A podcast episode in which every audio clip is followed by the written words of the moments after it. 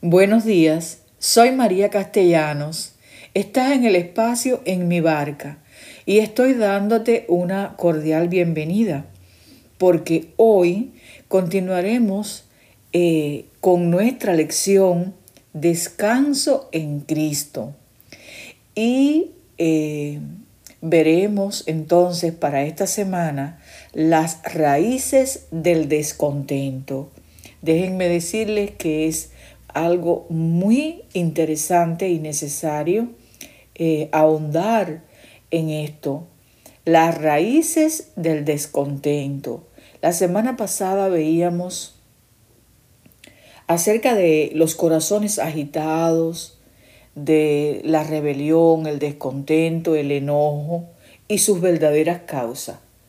Pues hoy vamos también a ahondar sobre este tema, pero vamos a ir a la raíz, las raíces del descontento. Déjenme decirle que para hoy y tenemos un versículo muy interesante, porque donde hay celos y contención, allí hay perturbación y toda obra perversa. Santiago 3:16.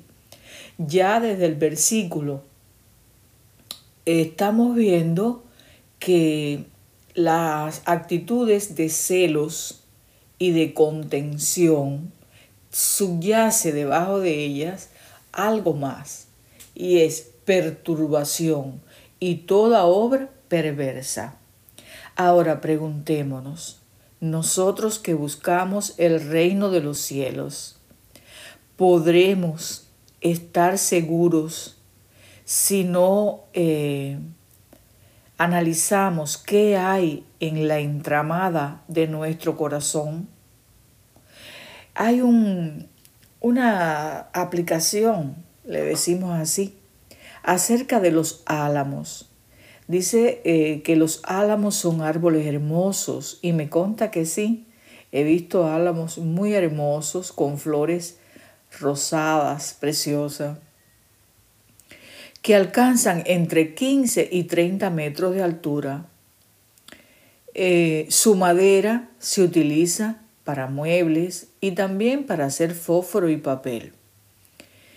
Y eh, los ciervos son animales que se alimentan de los álamos jóvenes durante los duros inviernos. Ahora, los álamos son más notorios, quiere decir, son más eh, interesantes por el hecho de que tienen uno de los sistemas radiculares más grandes del mundo vegetal, que es decir, de las raíces.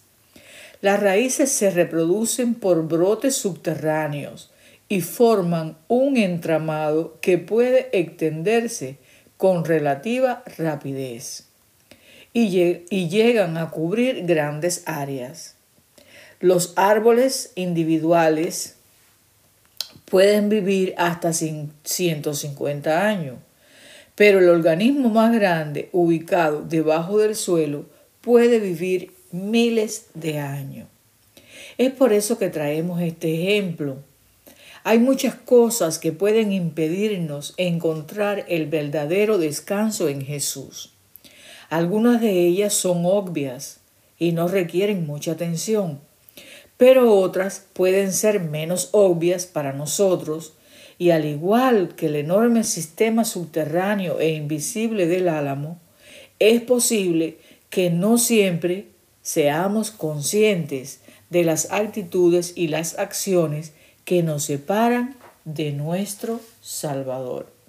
O sea que en esta semana les invitamos a que nosotros podamos buscar, buscar en la entramada de nuestro corazón cuál es la causa, por ejemplo, de mi actitud de ambición o de mi actitud de hipocresía. Y así les prometo que la lección va a ser muy interesante. Así el egoísmo es uno de esos eh, sistemas subterráneos que subyace en el corazón humano Y muchas veces ni nos damos cuenta por qué tenemos problemas en el trabajo, en la familia, en el vecindario, con las amistades, en fin, no nos damos cuenta por qué.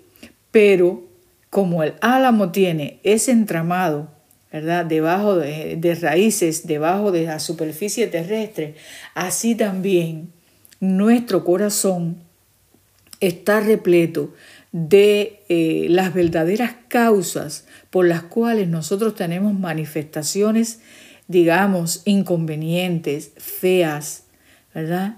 Actitudes que no mm, glorifican a Dios ni nos dejan buenas relaciones humanas. Miren, en la parábola de Lucas 12 se narra la historia de un hombre de la multitud, ¿verdad? Anónimo no tiene nombre.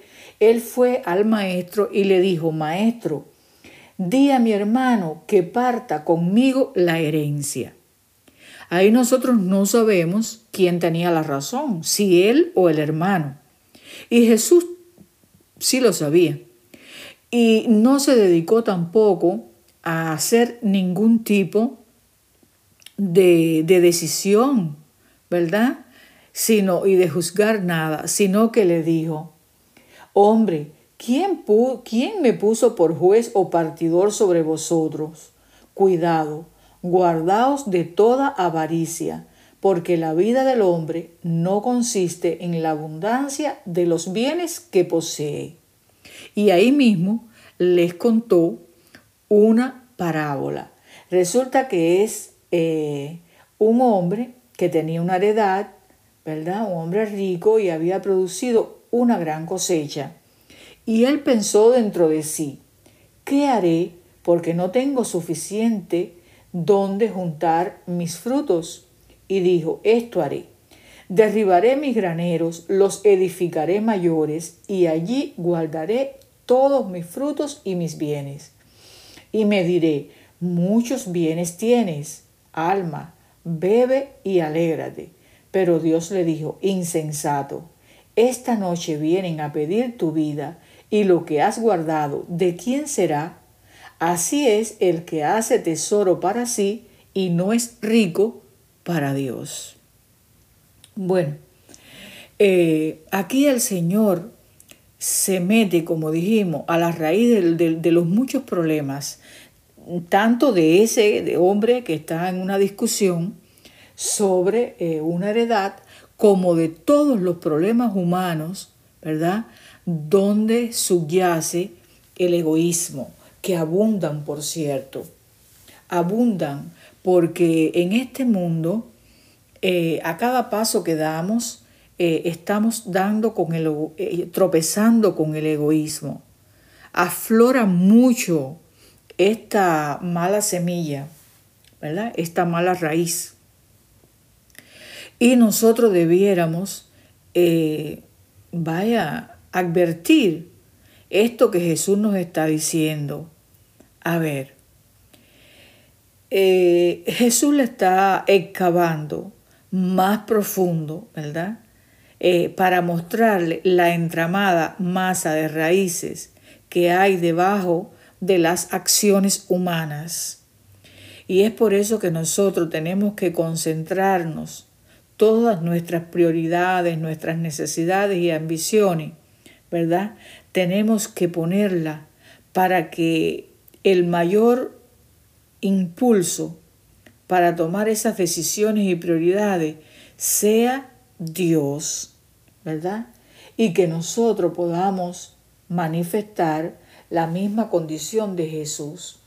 Dice que el Señor eh, se humilló a sí mismo, Filipenses 2 del 5 al 8, se humilló a sí mismo, que siendo Dios, ¿verdad?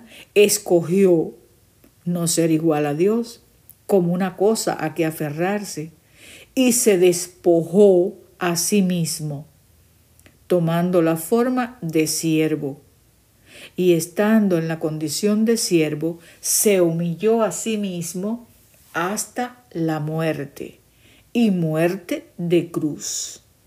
Habrá mayor ejemplo de altruismo, ¿eh? de amor desinteresado, que este, claro que no. Si esta actitud prevaleciera en nuestros corazones, ¿eh? seríamos muy felices, tendríamos mínimos problemas en esta vida y así estaríamos como, como dice el Señor, haciendo tesoros en el cielo. Este hombre de la parábola está eh, haciendo tesoros para qué? Fíjense que él no se ocupa eh, de compartir con Dios, no se ocupa de ayudar al prójimo. Está pensando solamente en guardar, en guardar, en tener. Pero Dios nos pide que nosotros pongamos todo en el granero celestial. En el granero celestial. Allí es donde somos verdaderamente ricos. Allí es donde nuestro egoísmo es arrancado de raíz. Y es por eso que la exaltación de esta lección es a que nosotros miremos.